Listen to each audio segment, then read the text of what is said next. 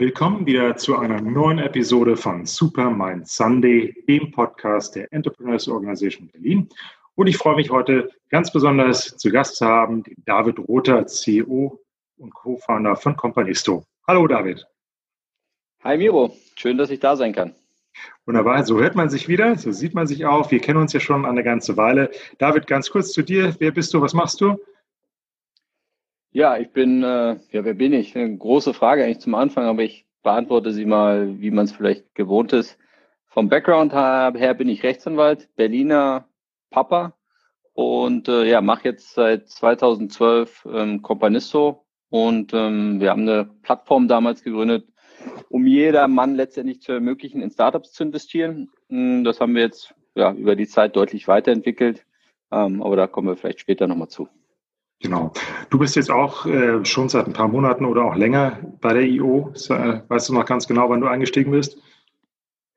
Nee, ganz genau weiß ich es nicht, aber es ist jetzt ein, ein gut anderthalb Jahre her und hat mir bislang sehr viel Spaß gemacht, sodass ich mir auch den äh, Learning Chair Hut jetzt mit aufsetzen konnte, zusammen mit der Yvonne und äh, sorry, mit Susanne und dem Daniel. Und ähm, ja, deswegen äh, bin ich froh, dass ich diesen Schritt mal gemacht habe. Prima. Ja, wir kennen uns ja auch. Bei der EU gibt es ja dieses wundervolle Konstrukt eines Forums. Ja, und ähm, Full Disclosure sind wir natürlich, haben die, das Vergnügen, in einem zu sein. Insofern ja, haben wir natürlich auch viele Kontaktpunkte.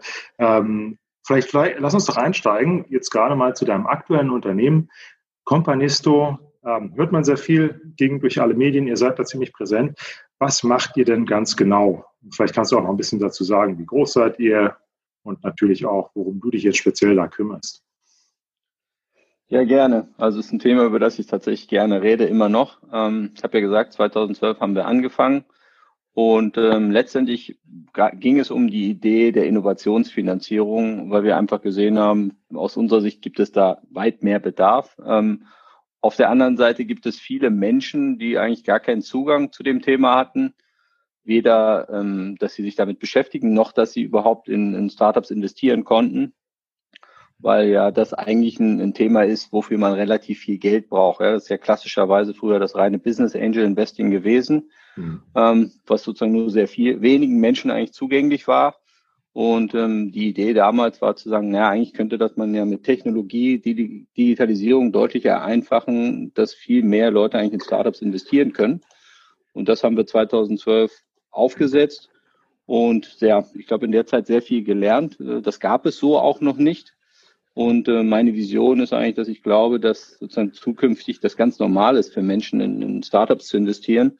Ähm, und ähm, ja, wir haben uns jetzt seit anderthalb Jahren damit beschäftigt, dass wir dieses ganze gelernte Wissen, ähm, wie man letztendlich Digital Digitalisierung nutzen kann, um in Startups zu investieren, auch auf die Angel Investing äh, Szene anwenden kann weil es ja relativ komplex ist, am Ende in ein Startup zu investieren. Ja, man braucht nicht nur das hm. Geld, man braucht die Kontakte, man muss äh, die Gründer finden, man muss die Konditionen verhandeln, man muss das Unternehmen bewerten, man muss weitere Investoren finden, die mitinvestieren, äh, man muss das Reporting organisieren, äh, man muss organisieren, wie man Gesellschafterbeschlüsse fasst. Und das sind alles eigentlich Themen, die jetzt nicht die Antriebsthemen sind, warum jemand in Startups investieren sind, äh, möchte, sondern es ist eher so ein notwendiges Übel. Mhm. Ähm, und das haben wir uns überlegt, das könnten wir ja eigentlich abnehmen, dieses Übel, und es für die Investoren dahin führen, dass man eigentlich das macht, was man machen möchte, nämlich sich die spannenden Unternehmen aussuchen, die einen selber begeistern. Und ähm, ja, darauf haben wir es, glaube ich, runtergebrochen. Und ähm, ja, das macht mir sehr viel Spaß, das zu tun. Stark. Und, und ähm, kannst du was dazu sagen, wie viele Finanzierungsrunden ihr sozusagen dort begleitet habt? Oder was ist auch euer Sweet Spot? Das klingt jetzt so nach der Phase Angel, aber auch so ein bisschen Post-Angel? Wo, wo, wo, seid ihr da fokussiert? Ja, genau. Also wir haben jetzt, ähm, glaube ich, knapp 120 Finanzierungsrunden gemacht über acht Jahre. Und irgendwann haben wir mal festgestellt, dass wir damit so der aktivste private Wagnis Wagniskapitalgeber sind als, als Gruppe äh, in Deutschland, äh, was natürlich stolz gemacht hat. Und ähm, ja, was, was ich gesagt habe, wir haben letztendlich jetzt zwei Modelle. Wir haben sozusagen den, den Einsteigerbereich. Dort können Investoren ab 500 Euro bis 25.000 Euro investieren. Echtes Eigenkapital. Ähm, und dann gibt es sozusagen den digitalen Angel Club. Das ist sozusagen unsere neueste Innovation, die wir seit knapp anderthalb Jahren entwickelt haben. Da investieren halt ähm, Investoren ab 10.000 Euro, bekommen echtes Eigenkapital, bekommen auch den Investzuschuss. Das ist so ein staatliches Förderprogramm. Und das haben wir alles so, so ähm, in einem digitalen Raum entwickelt, so dass man wirklich äh, online auch diese Transaktionen abschließen kann. Und ähm, ja, damit beschäftigen wir uns jetzt sehr viel auch, ähm, weil wir glauben, dass ein Startup-Investment, da geht es natürlich um Rendite, das ist keine Frage und es ist Hochrisiko, also das ist nichts für jemanden, der jetzt seine Altersvorsorge dort anlegen möchte. Aber ein Startup-Investment ist für uns auch ein Erlebnis. Also es geht darum, teilzuhaben an, an so einer aufregenden Geschichte von einer Unternehmensgründung oder Entwicklung. Und wir investieren tatsächlich in allen möglichen Phasen und Branchen. Also das ist auch für uns sehr wichtig, weil wir sind ja eine Gruppe von Privatinvestoren. Das sind Privatmenschen. Und wir können letztendlich in, in Startups investieren, die uns gefallen, äh, von denen wir überzeugt sind, die vielleicht auch äh, für die Zukunft die Welt und der nächsten Generation besser machen. Ähm, und ähm, Sweet Spot ist eigentlich, sagen wir mal so, als Gruppe investieren wir zwischen 500.000 und 1,5 Millionen in der ersten Runde ja, und gerne in Folgefinanzierungsrunden auch mehr bis zu 5 Millionen Euro. Kommt schon einiges zusammen. Sammle muss ich jetzt nachfragen. Das klingt, das erinnert mich so ein bisschen hier an, wie heißt es, äh, Shark Tank, Höhle der Löwen in Deutschland. Was hältst du denn von solchen Formaten? Habt ihr es auch schon mal probiert? Ähm, tatsächlich haben wir schon ein paar Startups gehabt, die da auch dann waren aus unserem Portfolio. Ich glaube, dass das insgesamt ähm, eine gute Entwicklung ist, weil es einfach sozusagen in die Masse trägt, wie Startup-Investing funktioniert, ähm, dass man mehr mit Innovationen, Gründungen zu tun hat. Ich glaube, das Thema Unternehmertum und dass man selbst was auf die Beine stellen kann, das ähm, ist gut, wenn es eine große Bühne hat, weil das ja auch Vorbilder sind letztendlich für junge Menschen, die sich vielleicht auch mal überlegen können, selber zu gründen. Das ist ja in Deutschland nicht so ausgeprägt. Und äh, also in meiner Schulzeit war niemand in meiner Klasse und hat mir mal erzählt, dass ich auch selber Unternehmer werden könnte. Von daher finde ich das sehr gut. Und ich erinnere mich auch noch an eine Studie, als wir angefangen haben, 2012, da gab es eine Studie dazu und die besagte damals, dass knapp 70 Prozent äh, der Bevölkerung nicht wissen, was ein Startup ist. Ja, und das war natürlich schon sehr, sehr erschreckend. Ähm, aber ich glaube, das hat sich schon deutlich geändert. Ja, wenn man in der Berliner Bubble ist, dann kommst du unweigerlich dran vorbei. Sag mal, äh, wie groß seid ihr jetzt als Firma? Wie viele Mitarbeiter habt ihr? Ja, wir sind jetzt im Moment ähm, 25 äh, Mitarbeiter, Kollegen. Mhm. Ähm, was für mich aber, muss ich sagen, viel spannender geworden ist und das ist eigentlich dieses Thema Netzwerk.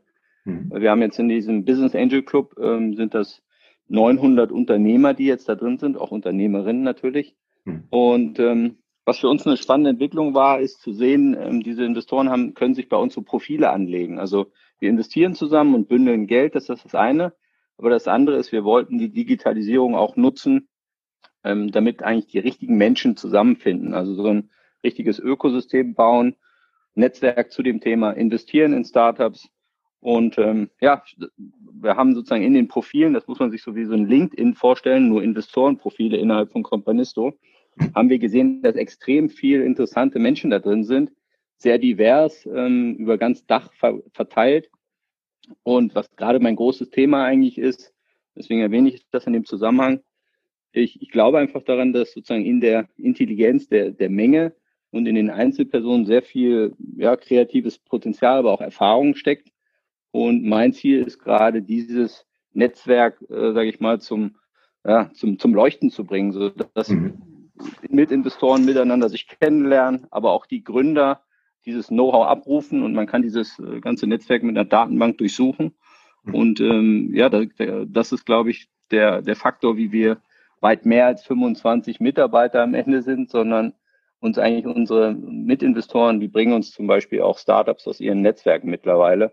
Mhm. was eine sehr spannende Entwicklung für mich ist. Habt ihr gewissermaßen Überschneidungen mit AngelList? Jetzt auch, also nicht nur vom Ansatz her, sondern auch quasi von den Mechanismen? Gerade was du sagst, Netzwerk äh, oder Marktplatz vielmehr. Ja, ich glaube, es gibt schon oder es gab schon immer einige Plattformen, die sozusagen Investoren und Startups zusammengebracht haben. Ähm, ich glaube, der, der entscheidende Unterschied und den Schritt, den wir gemacht haben, ist, dass wir es sozusagen auch geschafft haben, dass die Beteiligung, die dann am Ende auch ähm, gezeichnet wird, also das Startup Investment, dass das auch bei uns mit abgeschlossen werden kann. Weil die, die Menschen zusammenzuführen ist das eine, aber wenn sozusagen die ganze Verhandlung und die ganze Zeichnung, die ganze Transaktion, die ähm, Konditionen von den Investoren einzeln sozusagen verhandelt werden müssen, dann ist sozusagen der Großteil der Arbeit noch zu tun. Und das haben wir sozusagen auf unserer Plattform gebündelt, dass das alles online passiert. Ähm, das glaube ich, das ist ein entscheidender Unterschied. Mhm. Und der andere ist dieses Netzwerk, was wir jetzt seit einem halben Jahr entwickelt haben, dieses LinkedIn-Netzwerk. Und mhm. wir sehen eben, dass sehr, sehr viele Investoren sich miteinander vernetzen, ins Gespräch kommen. Und ich glaube, so eine Art ja, Investoren-Startup-Community da entsteht zwischen Gleichgesinnten, die sich an Innovation beteiligen wollen. Und ähm, ja, das ist, glaube ich, in, in der Kombination neu und auch sehr spannend für uns zu beobachten, was da so passiert. Äh, David, worum kümmerst du dich jetzt speziell bei euch im Unternehmen? Äh, ich bin da tatsächlich auch ähm, eher der Generalist. Also ein, ein großes Thema ist natürlich, Companisto gibt es ja seit acht Jahren und die meisten, die uns kennen, sozusagen kennen uns noch mit diesem alten Modell, was wir auch Crowdinvesting genannt haben.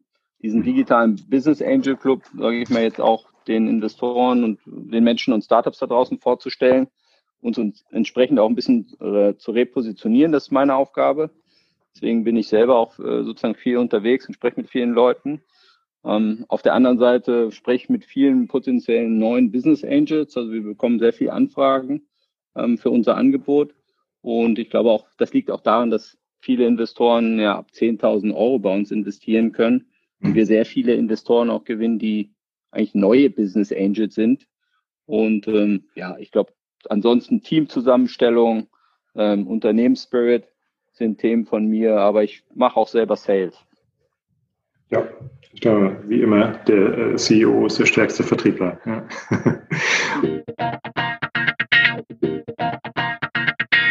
David, erzähl mal ein bisschen was über dich vielleicht. Äh, wie voll ist dein Zuhause? Angefangen von Haustieren. ja. ja, jetzt ist mein Zuhause nicht mehr so voll, ähm, was ich eigentlich sehr gut finde. Früher war mein Zuhause sehr voll. Äh, ich bin mit meiner Schwester und Mutter aufgewachsen und da hatten wir diverse Haustiere, aber eigentlich war keins davon meins, ähm, sondern irgendwie waren sie immer da. Äh, ich selber habe tatsächlich gar kein Haustier, sondern ich äh, lebe mit meiner Frau und meiner Tochter zusammen. Und äh, ich finde es eigentlich ziemlich gut, wenn, wenn bei mir gar nicht so viel rumliegt. Bin jetzt kein extremer Verfechter des Minimalism, aber an sich finde ich das schon ganz gut, äh, wenige Dinge zu, zu besitzen. Wie alt, wie alt ist deine Tochter, nicht die Frau? Die Tochter, die ist jetzt dreieinhalb und ähm, ja, bereitet mir extrem viel Freude. Ich verbringe auch jeden Morgen mit ihr und äh, habe es mir auch angewöhnt, komplett mein Handy auszuschalten und auch mein, mein Geist in dem Sinne komplett auf sie auszurichten. Und das tut mir extrem gut. Also sie ist so mein, meine äh, Lehrmeisterin im Punkto Achtsamkeit, äh, weil sie halt immer hier, im Hier und Jetzt ist. Und eigentlich, wenn ich mich äh, mit ihr äh, aufhalte und mit ihr zusammen bin, gelingt mir das auch sehr gut, nicht an irgendwelche To-Dos zu denken. Und welche Hobbys prägen dich oder äh, welchen Interessen frönst du quasi am Wochenende? Ja, ich war schon immer so ein begeisterter Ballsportler und äh, also alles, was mit dem Ball hat, außer Wasserball, das war nie so mein Ding, aber Tischtennis, Fußball, Tennis, ähm, all diese Dinge. Basketball auch sehr gerne. Das, das spiele ich schon auch. Ich gehe auch öfter laufen. Ähm, ja, aber zuletzt beschäftige ich mich eigentlich mit so Themen wie Meditation, ähm, Achtsamkeit und das mache ich auch ganz gerne mal am Wochenende. Aber vor allem äh, fahre ich gerne mit meiner Tochter und meiner Frau mit dem Fahrrad rum. Das liebe ich sehr. Genau. Hast du mal irgendwie in einem Sportclub gespielt oder warst du aktiver? Basketball hast du gesagt? Ja. Basketball habe ich gespielt im, im Verein. Ich habe vor allem aber Fußball und Tennis im Verein gespielt, ja. Okay, sehr gut. Und hast du auch mal eine große Trophäe abgeräumt? Mm, ja, ich habe schon, wir haben schon das ein oder andere Turnier auch gewonnen, äh, auch in der Schule schon und äh, Berliner Meister im, im Schul, ähm, Schulfußball. Aber ich glaube, die, die große, größte Trophäe war eigentlich die, die ich nicht abgeräumt habe, nämlich beim Tennisturnier wo mhm. ich schon im, im, Endspiel äh, stand und dann 4-0 führte im, im, äh, Satz und dann tatsächlich noch 6-4 verloren habe. Da weiß ich noch, dass ich da geheult habe wie ein Schlosshund. Aber ich weiß auch noch, dass der der, mein Gegner hat mich dann auf dem Eis eingeladen danach. Und es war, war wirklich eine, irgendwie ein herrliches Erlebnis und äh, hat mir, glaube ich, geholfen, damit umzugehen, dass, dass ich nicht immer gewinne. Also, wenn, man den, wenn man den Sieg nicht komplett im Kopf hat ja, oder der unerwartet auf einen zukommt, hat man zum Teil ein bisschen Angst davor. Ne? Ja, auch schon so ein paar Sachen in der Endrunde verloren. Du bist ja Anwalt geworden letztlich. Ja. Äh, wie fängt man in der Schule da an? Ähm, ist das eher so die, die also Mathe wahrscheinlich eher weniger? Ist man da der perfekte Redner oder äh, ist im Deutschunterricht immer der ganz Große? Oder erzähl mal, wie hat das früh angefangen? Nee, ich glaube, es hat eher so damit angefangen, dass ich äh, schon als Kind immer sehr gern diskutiert habe und äh, ja, glaube ich, endlos auch diskutieren konnte und dann nie müde wurde. Also da, ich hatte auch so einen Freund in der Schule, der war genauso wie ich und wir haben dann auch oft stundenlang diskutiert und alle um uns herum haben gesagt, jetzt lass doch mal und so aber es hat uns irgendwie so eine Freude bereitet. Ähm, ja, ich glaube, das war so immer so mein Zielbild und dann fand ich das Anwalt äh, fand ich spannend, habe mir dann auch irgendwann mal so ein juristisches Buch gekauft, da war ich dann aber schon ein bisschen älter und habe gemerkt, dass mir das Spaß macht und ja, da war das für mich eigentlich klar. Und dann habe ich aber während, also mit dem ersten Semester im Studium habe ich meine erste Company gegründet und die hat natürlich dann jetzt einen, einen deutlichen äh, Einschlag letztendlich in mein Leben gefunden. Ähm, ohne die hätte ich, glaube ich, die zweite äh, ja auch nicht gegründet. Also ich, ich hatte auch mal mit dem Gedanken gespielt. Ähm, ich war da allerdings stark inspiriert von, da gab es so einige TV-Serien, Matlock, weiß ich ne? ähm, das, das war, wäre dann fast prägend gewesen. Hast du irgendwelche Lieblingsfilme? Ach, Lieblingsfilme, also ich bin tatsächlich nicht so der große Filmgucker. Ich fand ähm, Breaking Bad, die Serie, ganz cool. Das, das fand ich cool. Aber jetzt einen absoluten Lieblingsfilm habe ich nicht. Okay, dann aber Lieblingsbands oder Sänger? Ja, ich bin ja sozusagen hier in Berlin aufgewachsen, ähm, 1980 geboren. Da war natürlich äh, Hip-Hop und Rap ganz groß. Ähm, also einen kurze, kurzen Boxenstopp bei Nirvana und so gemacht. Aber sonst eigentlich äh, immer mit Hip-Hop und Rap. Da gibt's viele, aber natürlich die, die Klassiker, Tupac und B.I.G. und so weiter. Die ah, ja. natürlich bei mir, mir rauf und runter. Hast du auch zwei Tattoos oder ist es noch ausgeblieben? nee, das, das war irgendwie nie so mein Thema. Das äh, brauchte ich für mich nicht. Nee.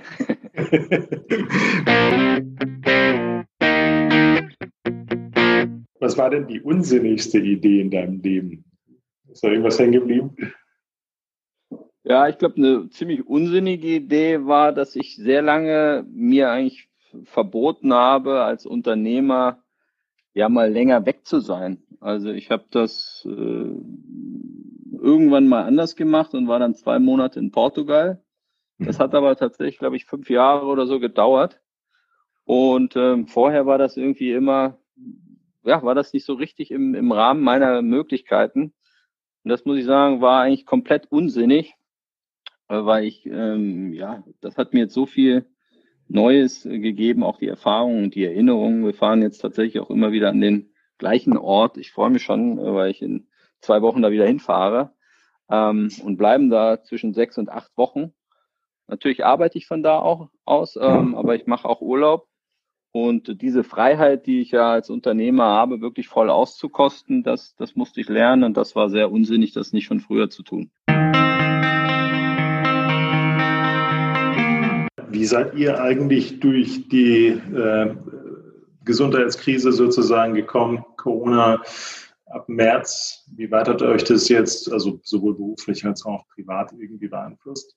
Also beruflich, ähm, glaube ich, kann man bei uns sagen, dass wir eher zu den Gewinnern zählen. Das liegt daran, dass wir, sage ich mal, ein digitales, äh, ein digitaler Angel Club sind. Und wir haben während Corona fünf neue Investments gemacht. Äh, und das konnten wir eigentlich nur dadurch machen, weil wir die digitale Infrastruktur schon hatten. Also wir mhm. können sozusagen digitale Unternehmen finanzieren.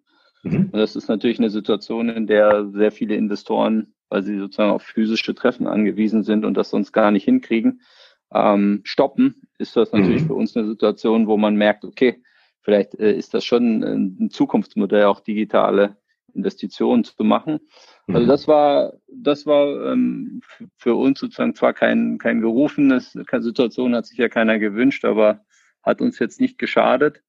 Ähm, ja, auf der anderen Seite, auf der privaten Seite, neben dem ja, dramatischen, wie die Situation dann einfach weltweit ist und wie viele Menschen das betrifft, bin ich aber jemand, muss ich sagen, der damit auch sehr gut zurechtgekommen ist, dass alles mal ein bisschen ruhiger war und ich äh, mehr Platz im Büro hatte. Wir hatten natürlich auch Homeoffice, aber ich bin trotzdem weiterhin ins Büro gefahren, weil ich das einfach für mich äh, besser finde. Ich fahre ins Büro, da arbeite ich und dann fahre ich nach Hause und da bin ich dann äh, nicht mehr CEO, sondern David und mit meiner Familie und ähm, ja, für mich ist das sehr wertvoll.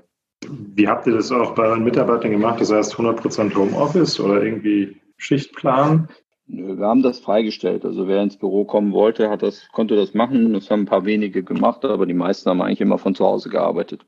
Und sag mal, wenn du jetzt im Urlaub bist, eben, sagst du, bleibst auch wieder ein bisschen länger da in Portugal. Wie machst du das da? Eben, quasi vom, vom dem Regelrhythmus Arbeiten, Familie? Ja, ich stimme mich da gut mit meiner Frau ab. Wir haben sozusagen schon auch einen Zeitplan, die äh, ist eine, hat selber sich selbstständig gemacht und ist, äh, berät äh, Companies in der Markenentwicklung und Strategie, aber auch von rechtlicher Seite, weil sie Rechtsanwältin ist und ähm, spannende Kombination und das gerade aufbaut. Das respektiere ich, so dass wir uns dann eigentlich die Zeit teilen. Also ich bin jemand, der gerne früh aufsteht und äh, dann ähm, ja direkt loslegt kommen da auch schnell in die Gänge und dann äh, übernimmt sie äh, Ella und ich dann den zweiten Teil, also unsere Tochter. Mhm. Und äh, ja, dann unternehme ich was Schönes ähm, und vertreibe mir da die Zeit. Ähm, das äh, gelingt mir ziemlich gut. Ähm, und ja, gerade mit Ella kann ich eigentlich ähm, alles Mögliche unternehmen. Da wird mir nie langweilig. Also die berufliche Karriere von Ella ist schon vorprogrammiert. Ne? Also bei zwei Juristen in der Familie kann sie jetzt viel vom Papa mitnehmen dann während des Urlaubs. Ja, das, das, ist spannend, spannend, weil du, weil ich mich eigentlich gar nicht mehr so sehr als Jurist äh, begreife, äh, muss ich sagen. Also ich äh, mache so viele andere Dinge eigentlich und dafür bin ich auch sehr dankbar. Also das der Juristin, den, den gibt es natürlich noch in mir, aber ähm, die anderen Themen sind eigentlich meine Leidenschaft. Und die hätte ich, glaube ich, mit der reinen Juristerei nie entdeckt. Deswegen äh, bin ich sehr froh, dass sich das so für mich entwickelt hat. Und Ella werde ich, glaube ich, für sie wünsche ich mir nur, dass sie einfach ihrer Leidenschaft folgt und etwas tut, was sie begeistert. Ob das die Juristerei dann ist, äh, da mache ich mal ein Fragezeichen hin, hinter.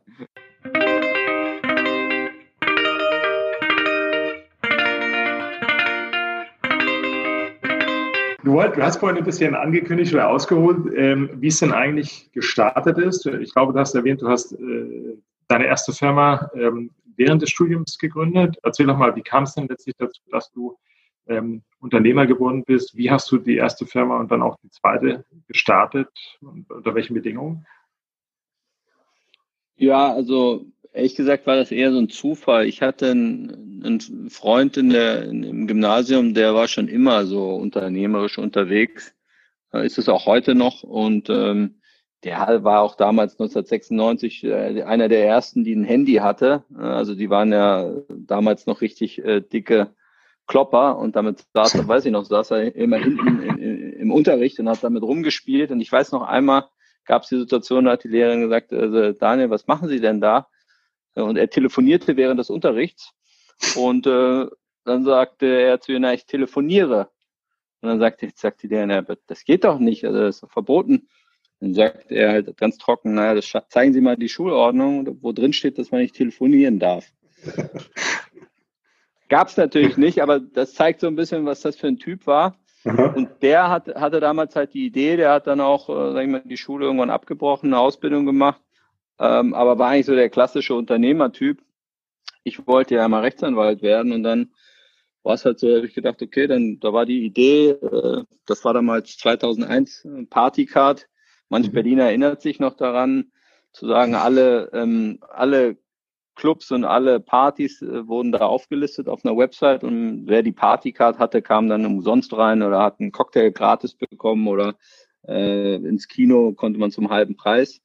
Und das haben wir äh, damals gegründet und äh, bin da einfach so reingestolpert, ehrlich gesagt. Und äh, ich weiß noch genau, als wir dann bei der Bank standen, da wollten wir irgendwie zu dritt, äh, glaube ich, 20.000 Euro Kredit haben ähm, und haben dann in der WG alle Fragen vorbereitet äh, auf den Businessplan, die wir geschrieben haben. Aber der, der Banker hat halt nur gefragt, also eine Frage gestellt und gesagt, also welche Sicherheiten habt ihr denn?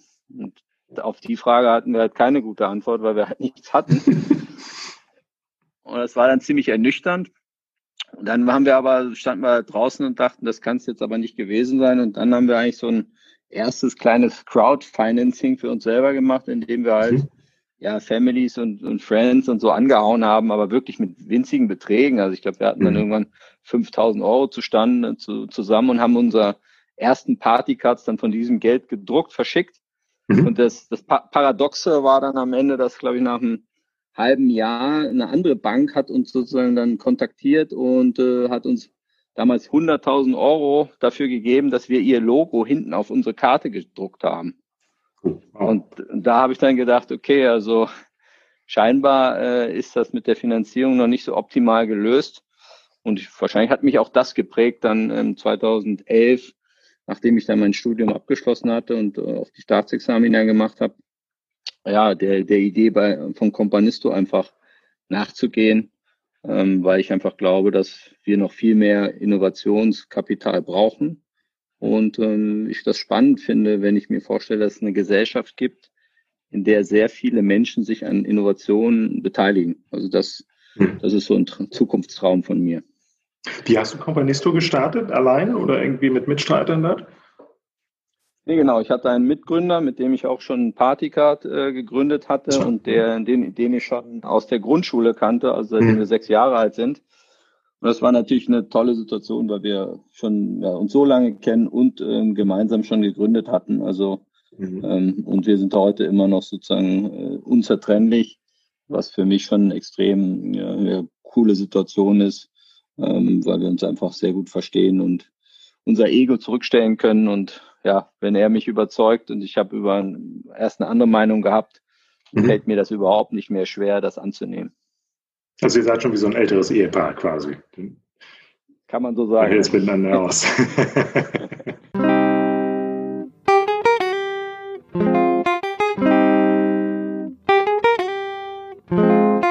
Wenn du ein bisschen zurückdenkst, was hätte dir denn jemand sagen sollen im Alter von den glorreichen 20, ähm, was du aus heutiger Perspektive zu schätzen gewusst hättest?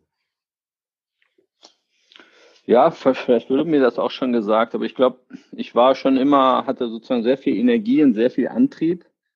Ähm, tatsächlich äh, war ich jetzt nicht einer von denjenigen, denen in der Schule, also im Gymnasium oder sowas, immer alles leicht gefallen ist, sondern äh, ich weiß noch genau, wie ich dann irgendwie Schwierigkeiten hatte in Deutsch und so. Und dann habe ich aber angefangen und habe zu meiner Mutter gesagt, wir machen jetzt jeden Tag ein Diktat und so. Und habe halt gemerkt, dass ich eigentlich durch ehrliche Arbeit äh, kann ich mich sozusagen immer weiterentwickeln und äh, komme weiter. Das ist eine mhm. Stärke, aber auf der anderen Seite habe ich, glaube ich, ich hatte immer ein sehr strenges Programm. Ja? Ich habe immer sehr viel gemacht, Sport und Lernen und ähm, alles Mögliche. Habe aber auch einen großen Freundeskreis, äh, zum Glück immer noch. Und ich glaube, mhm. so ähm, die, der beste Ratschlag wäre gewesen, dass ich vielleicht auch ja, manchmal ein, ein bisschen die Zeit mehr genießen kann und nicht immer vom einen zum nächsten springen muss. Ähm, das ist jetzt jedenfalls das, was ich, was ich heute bewusst anders mache. David, gibt es Zitate, nach denen du lebst oder an die du regelmäßig denkst? Ja, ich habe ja vorhin schon gesagt, so dass dieses Thema äh, ja, bewusstes Leben, Achtsamkeit für mich sehr mhm. wichtig ist. Deswegen eigentlich ähm, hier im Moment sein, ähm, das ist für mich sehr entscheidend. Und für mich gibt es so dieses Bild, dass äh, ich mir selber so ein bisschen hergeleitet habe, dass es halt immer so ein kleines äh, To-Do-Männchen gibt, was gerne auf meiner Schulter sitzt ähm, und mir sozusagen sagt, was ich alles tun soll oder was ich noch zu tun habe oder was morgen ansteht. Und äh, ich merke, dass das mir sehr viel gibt, wenn ich äh, es schaffe, diesem To-Do-Männchen halt ab und zu mal zu sagen, dass es okay ist, was es alles von mir möchte, aber dass ich ähm, für mein Lebensglück nicht ständig daran erinnert werden muss, was alles morgen ist, sondern äh, lieber das tue, was ich jetzt gerade tue. Und ähm, das ist jetzt zwar kein Zitat, aber mhm. ist das, das äh, was, was, was mir dazu einfällt. Was war denn der beste Rat, vielleicht auch eher im geschäftlichen Umfeld, äh, den du jemals erhalten hast? Vielleicht auch von deinem Mitstreiter? Ein wichtiges Thema ist ja eigentlich, wie, wie kann jeder so sein größtes Potenzial entfalten? Mhm. Und ich glaube, darüber nachzudenken, was meine Superkraft ist, was ich besonders gut kann, was mir leicht fällt, ähm, was mir Spaß macht, wo meine Leidenschaft liegt. Das ähm, war für mich ein sehr wichtiger Weg und ein Schritt, ähm, um zu ergründen, ja, wo ich vielleicht meine größten, meinen größten Wirkungskreis entfalten kann. Dein bester Kauf unter 100 Euro. Fällt dir da was an? Ich weiß nicht ganz genau, ob es wirklich unter 100 Euro ist, aber der Fahrradsitz für meine Tochter, mhm. das war auf jeden Fall der absolute Hit, weil ich selber als Kind immer Fahrrad gefahren bin und auch gerne einfach so durch die Stadt, äh, Stadt gestreunert bin.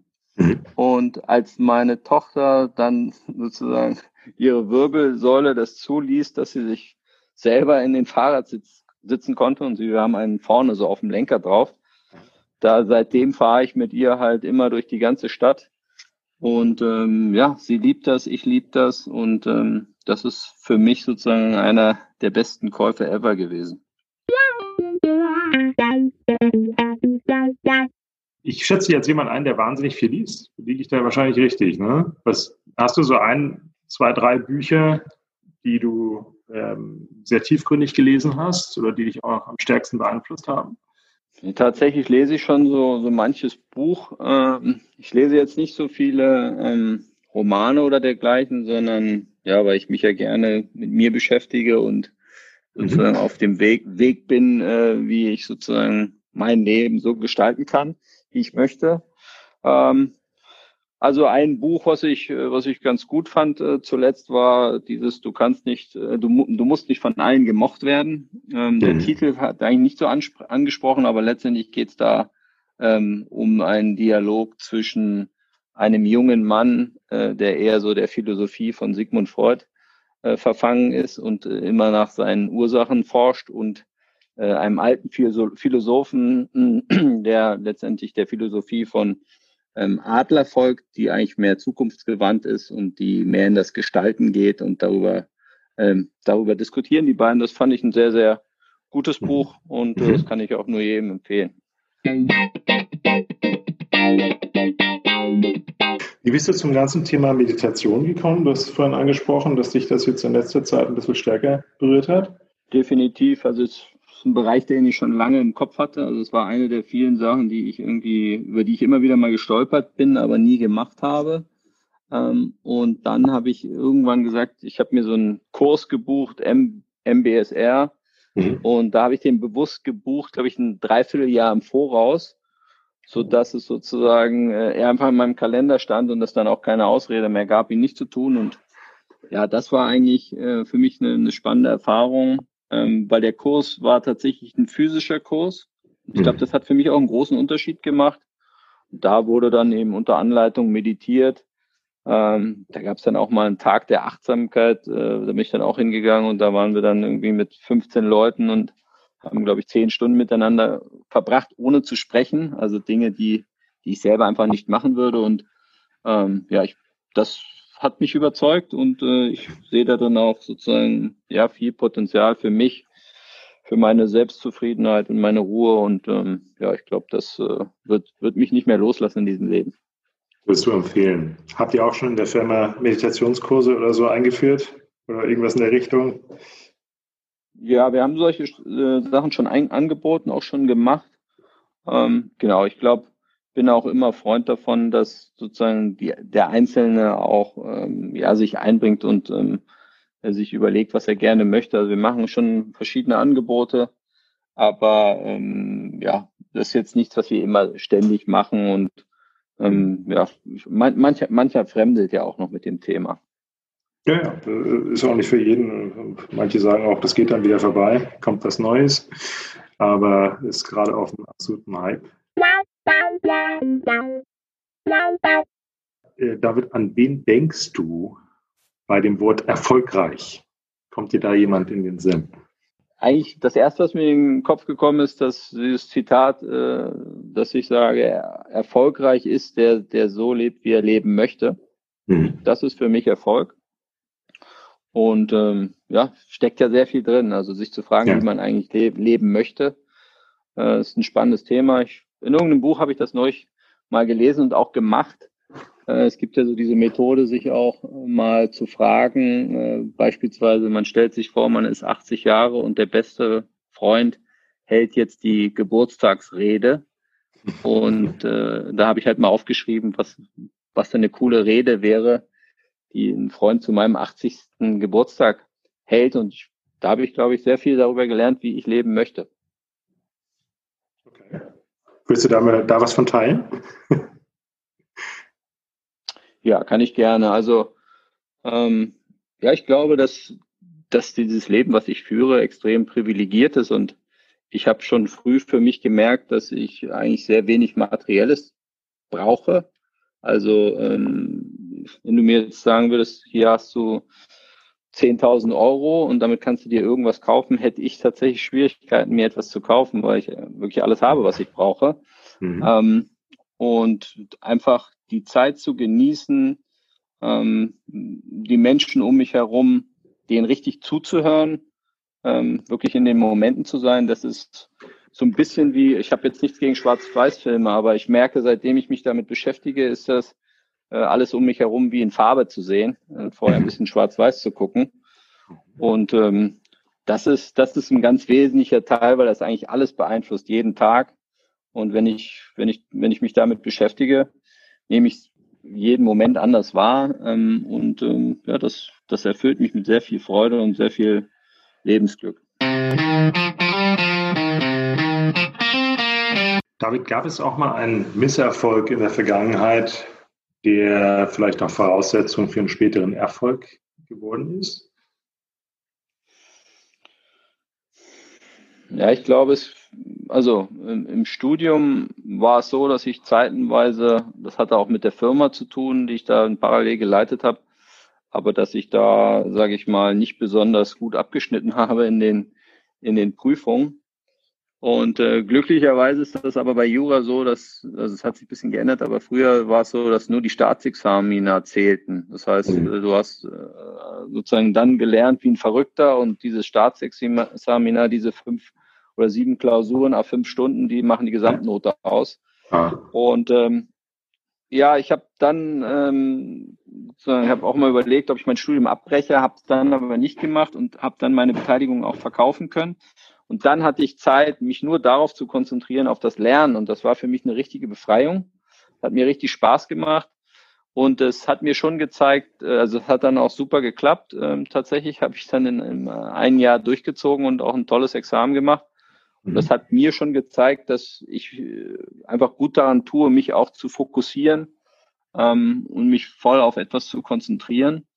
Und ähm, ja, das, das ist vielleicht ein Beispiel, was mir dazu einfällt. Du jetzt an die letzten fünf Jahre denkst, ähm, gibt es Sachen, zu denen du heute einfach leichter Nein sagen kannst als vorher? Ja, ich glaube, das Thema Nein sagen lernen ist ein ganz wichtiges. Ich habe das relativ früh gelernt. Ich weiß auch noch, dass meine, meine Oma mir damals den Ratschlag gegeben hat. Ich glaube, ich früher als Kind schon jemand war, der gerne versucht hat, Konflikte zu vermitteln. Mhm. Aber sie hat mir dann gesagt, das ist, das ist eigentlich unmöglich, Konflikte zu vermitteln dauerhaft, sondern du musst halt darauf achten, dass es dir selber auch gut geht, dann kannst du auch anderen helfen. Ja. Und äh, das habe ich eigentlich sehr früh für mich gelernt und so in der Retrospektive kann ich feststellen, dass ich ziemlich gut darin gewesen bin, mein, ja, mein Umfeld auch zu gestalten und zu wählen. Und ich finde dieses Bild dieser der Unterscheidung zwischen Energiesaugern und Energiespendern schon sehr hilfreich. Und das gibt, weiß man ja eigentlich, ne, wenn man an bestimmte mhm. Leute in seinem Umfeld oder der Familie oder wo auch immer denkt, wer einem Energie saugt und, und wer, wer einem eigentlich Energie gibt. Äh, mhm. Und ich finde das auch legitim, weil das ist, da steckt halt eine Wahrheit drin und ähm, das mache ich, mache ich und ich, ich liebe es wirklich Nein zu sagen. glaube, ich habe es irgendwann auch mal ein bisschen äh, übertrieben, aber es sozusagen, ähm, das ist für mich, Nein sagen ist für mich Freiheit.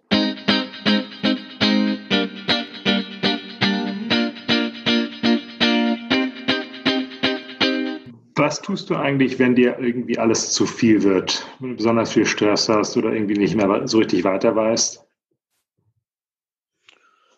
Ja, also früher habe ich, glaube ich, dann einfach noch mehr reingehauen. Ne? Aber es gab mal so ein ähm, Erlebnis für mich, dass ich dann, äh, glaube ich, nach zwei, drei Jahren nach Companisto die ganze Zeit durchgezogen und dann äh, gefreut, äh, mich auf einen großen Urlaub mit lauter Freunden in der Hütte in Österreich, aber ich wollte eigentlich gar nichts mit niemandem reden. Dann habe ich gemerkt, das ist nicht so der ideale Weg. Ähm, was ich schon gerne mache, ist Sport.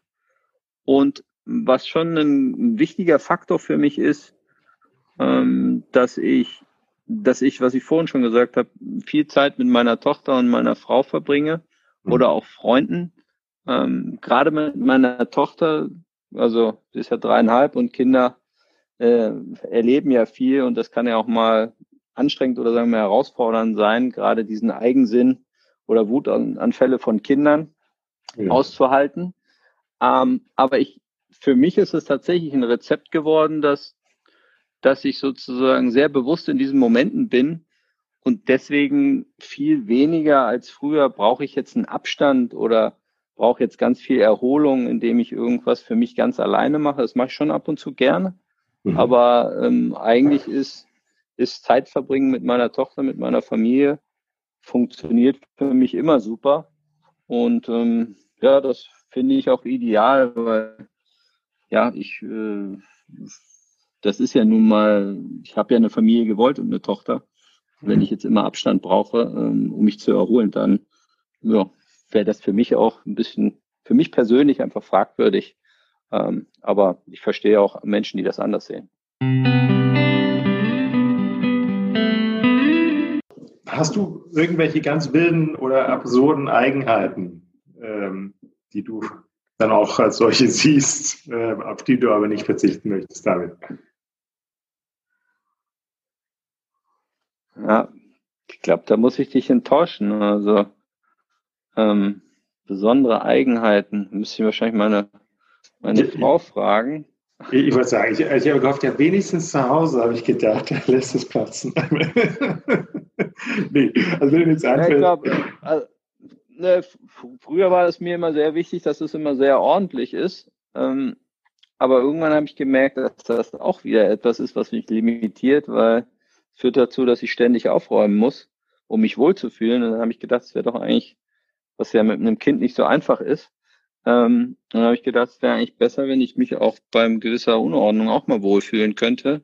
Und habe das als Skill gesehen und seitdem habe ich das trainiert und jetzt geht das eigentlich auch ganz gut.